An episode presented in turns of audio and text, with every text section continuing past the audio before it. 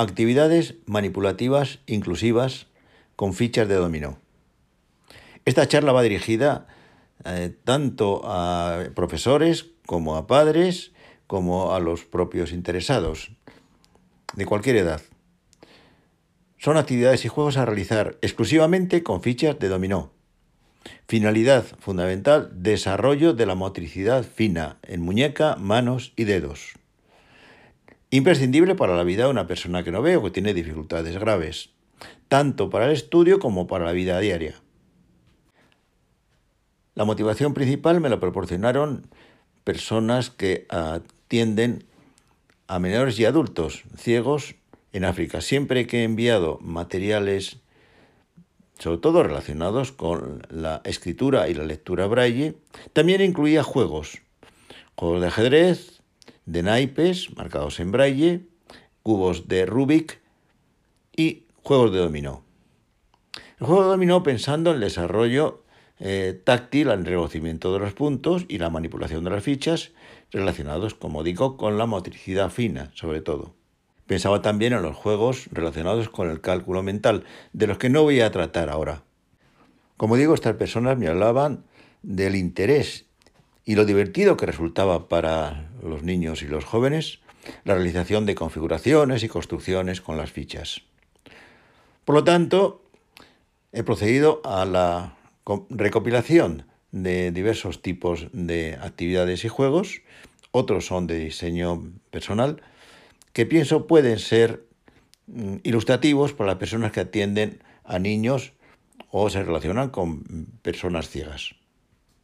Son actividades y juegos para realizar mm, como solitarios, es decir, como desafíos con uno mismo. También se pueden utilizar como juegos para los videntes resultan mucho más sencillos porque pueden controlar mediante la vista la situación de las fichas ya colocadas y la colocación cuidadosa de nuevas fichas. Pero también los niños y adolescentes videntes necesitan desarrollar el sentido áptico. Material necesario. Muy simple un juego de dominó ordinario, del que se puede adquirir en cualquier establecimiento de juguetes, de juegos o por internet. Pero voy a precisar algunas características que lo hacen más adecuado a nuestro propósito de desarrollo de la motricidad fina y del tacto. En primer lugar, que sea higiénico, es decir, lavable. Por lo tanto, metacrilato, vidrio, cerámica. El plástico, mm, por su ligereza, en ocasiones no es recomendable. La madera, por supuesto, desaconsejable. En segundo lugar, aristas y vértices vivos. Los bordes redondeados van a dificultar las construcciones en vertical y el ajuste en los alineamientos. No hay temor de que puedan lastimarse los jugadores. Los niños son muy cuidadosos al utilizar los elementos de juego. En tercer lugar, dimensiones. La proporción 1, 2, 4 es la adecuada. En general, los que se venden en el comercio, los que se han enviado a África y se pueden obtener en cualquier establecimiento, son de un centímetro de espesor, dos centímetros de ancho, cuatro centímetros de largo. Esto permite ajustar perfectamente las fichas entre sí, los alineamientos y tiene además un efecto secundario muy interesante, que es iniciar en la apreciación de longitudes, de dimensiones. Y en cuarto lugar, son preferibles los juegos de dominó que tienen los puntos hundidos en negativo, no en relieve como cabezas de clavo, que luego van a dificultar la construcción en vertical. Y dos recomendaciones finales. Lo primero, jugar sobre una superficie completamente lisa y horizontal. Si se va a jugar sobre una superficie inclinada, como puede ser el pupitre de un aula, Casi me atrevería a recomendar el santo suelo de baldosa, por supuesto, o el alféizar de una ventana. Y en segundo lugar, una tela o tejido que dificulte el desplazamiento involuntario de las fichas. Puede servir la propia lámina de caucho, aunque para las configuraciones extensas pues, se puede quedar escasa. Y una última observación. No importa que el juego de dominó esté incompleto, es decir, que se hayan extraviado algunas fichas. Para estas construcciones desarrollo de la habilidad táctiles y la motricidad fina, no es necesario que esté completo, sí sería necesario que estuviera completo para jugar al dominó, garrafina, chamelo, etc. Sin embargo, sirven para construcción de configuraciones y también para cálculo mental, aunque falten fichas. Para facilitar la comunicación nos pondremos de acuerdo en la nomenclatura. En una ficha de dominó se distingue la cara, donde se encuentran los puntos y el clavillo que facilita el desplazamiento, la espalda o dorso, su paralela, las caras laterales que tenemos el largo o lado y la corta o extremo. Posiciones. Puede ser acostada sobre el dorso con los puntos a la vista, boca abajo con los puntos mirando hacia la mesa, de canto sobre el lado o de pie sobre el extremo. ¿Qué destrezas ápticas son necesarias para estos juegos? En principio ninguna, precisamente es el objetivo, el desarrollo de la agudeza y exploración táctiles y de la motricidad fina.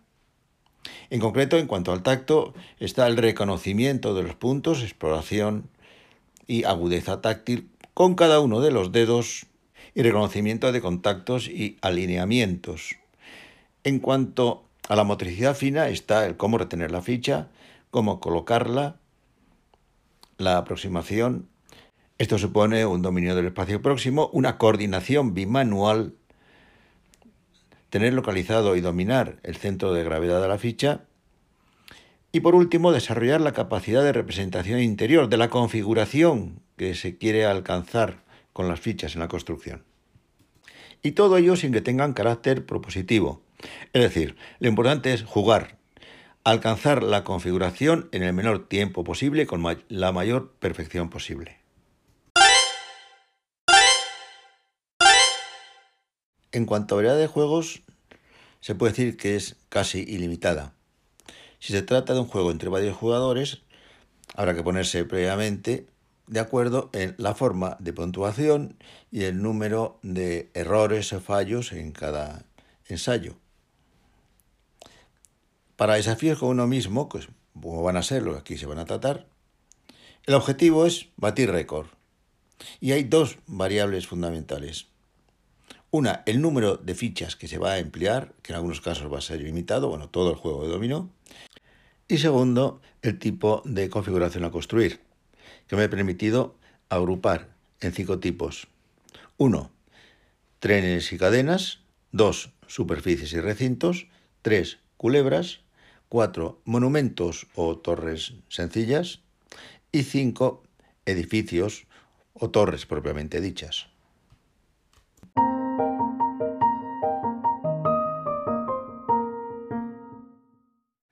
Trenes y cadenas. Colocar las fichas sobre la mesa con puntos a la vista, acostadas, de forma que estén alineadas, es decir, cada una en contacto con otras dos, salvo el inicio y el fin, lógicamente. Es la actividad más sencilla, pero exige de todas maneras el ejercicio del tacto y motricidad fina para localizar dónde debe colocarse la próxima ficha y colocar esta de forma adecuada. Variantes. Primero, el número de fichas a colocar. Segundo, el tipo de configuración. Alineamiento rectilíneo, en ángulo, en U, en zigzag, en escalera. Tercero, posición de las fichas respecto del jugador, que puede ser paralelo al eje de simetría corporal, que llamaremos vertical, o transversal, que llamaremos horizontal. Esto da lugar a variantes del tipo ritmo, es decir, la posición entre Mm, fichas sucesivas o el número máximo de fichas en determinada posición de estas. La alternancia entre horizontales y verticales, por ejemplo, da lugar a que el contacto, que deberá ser por un extremo de una con la cara lateral o lateral de la otra, pues pueda ser en paralelo o alterno a su vez, es decir, por cuadrados distintos. Y luego ya tenemos condiciones o variantes del tipo del número de puntos de los cuadrados de contacto de las fichas. Podemos poner condiciones de que al menos haya un número de coincidencias o que no haya ninguna coincidencia. Y luego están las variantes de construcción, que sea paralelo al plano del pecho del jugador, e incluso de izquierda a derecha o de derecha a izquierda, o que sea conforme al eje de simetría del jugador, que sea de arriba a abajo o de abajo a arriba, o que sea, o que sea en oblicuo, de suroeste a nordeste, por ejemplo, o viceversa, etc. Superficies y recintos. En principio son tipos de juegos diferentes, pero la manipulación es la misma, es decir, fichas acostadas sobre la mesa en posición horizontal, sobre el dorso.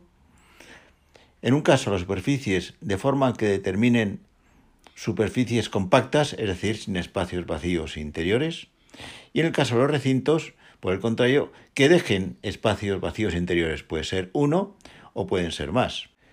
Y además que la línea cierre o frontera y los tabiques de separación interiores, si los hay, sean sencillos, es decir, que cada ficha solo esté en contacto con una anterior y otra posterior, salvo aquellas en las que hay contacto con los tabiques de separación interior.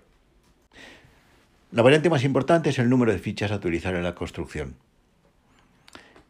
Otra variante es la posición de las fichas, que puede ser lo que hemos llamado vertical, paralelo al plano de simetría del jugador, o bien horizontal, perpendicular a este.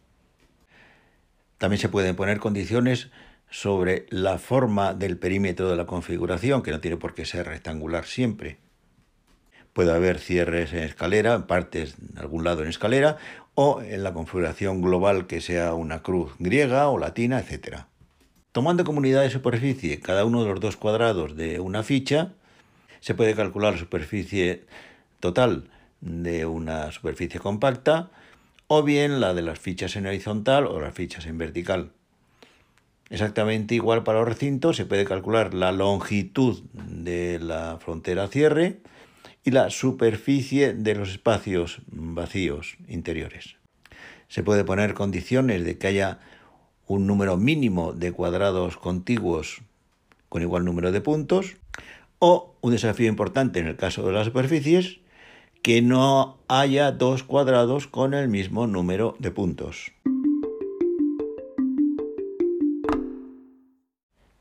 Culebras o culebrillas. Juego conocido y atrayente. Dado un cierto número de fichas, colocarlas de pie, alineadas y separadas, de forma que una vez colocadas todas y empujando la de un extremo, esta eh, derriba la segunda y esta la tercera, etcétera, hasta derribar todas. Esto exige que las caras se encuentren eh, prácticamente paralelas. Va a depender de la configuración.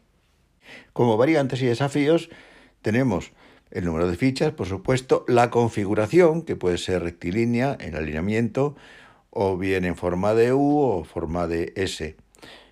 Esto supone que las caras no estén completamente paralelas. Otro aspecto es la distancia entre fichas contiguas. O si se quiere, el desafío de alcanzar la longitud máxima con un determinado número de fichas.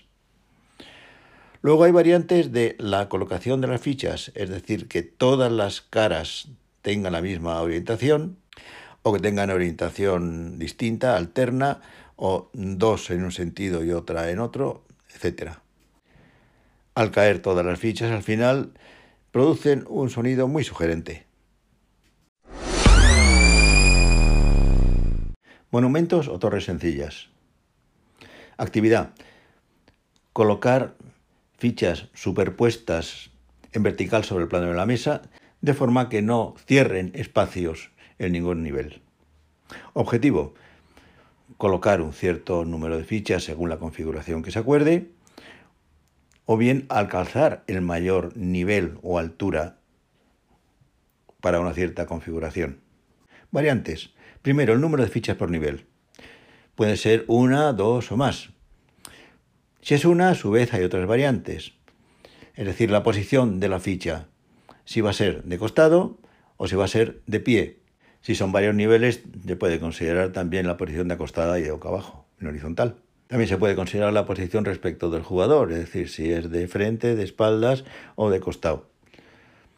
En segundo lugar, el contacto de fichas entre niveles. Por ejemplo, si el contacto va a ser para el, mm, canto, el lado mayor, entonces puede ser contacto total o puede ser parcial con un cierto desplazamiento del paralelo.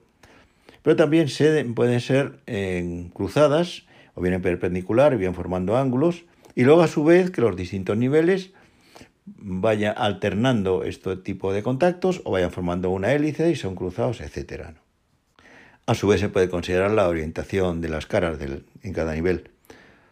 Si son dos fichas, por ejemplo, entonces, si se trata de fichas en posición de canto, el contacto entre las fichas puede ser por los dorsos, en compacto, ajustando completamente los dorsos, o bien con un desplazamiento en paralelo, o bien puede ser contacto de un extremo con el dorso de la otra, formando una T o formando un ángulo, o incluso por aristas formando ángulos agudos. También puede ser en...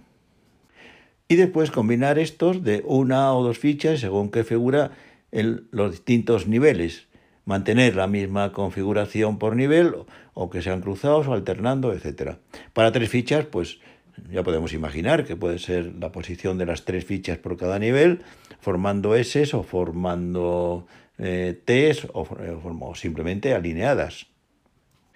Como se ve, las distintas configuraciones es una variedad prácticamente ilimitada y queda abierto el campo para la creatividad y el sentido estético del jugador.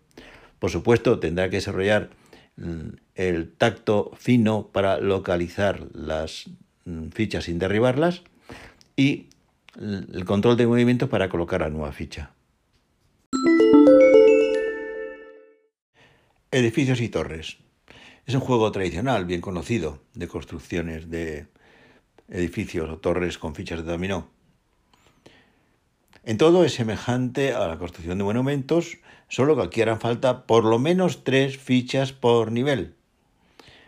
Y de manera que se determinen espacios cerrados, cerrados o parcialmente cerrados. Es decir, el nivel, por ejemplo, inferior se puede dejar un, un espacio como puerta o puede dejarse abierto como una corraliza, o bien en niveles superiores se pueden dejar espacios como ventanas.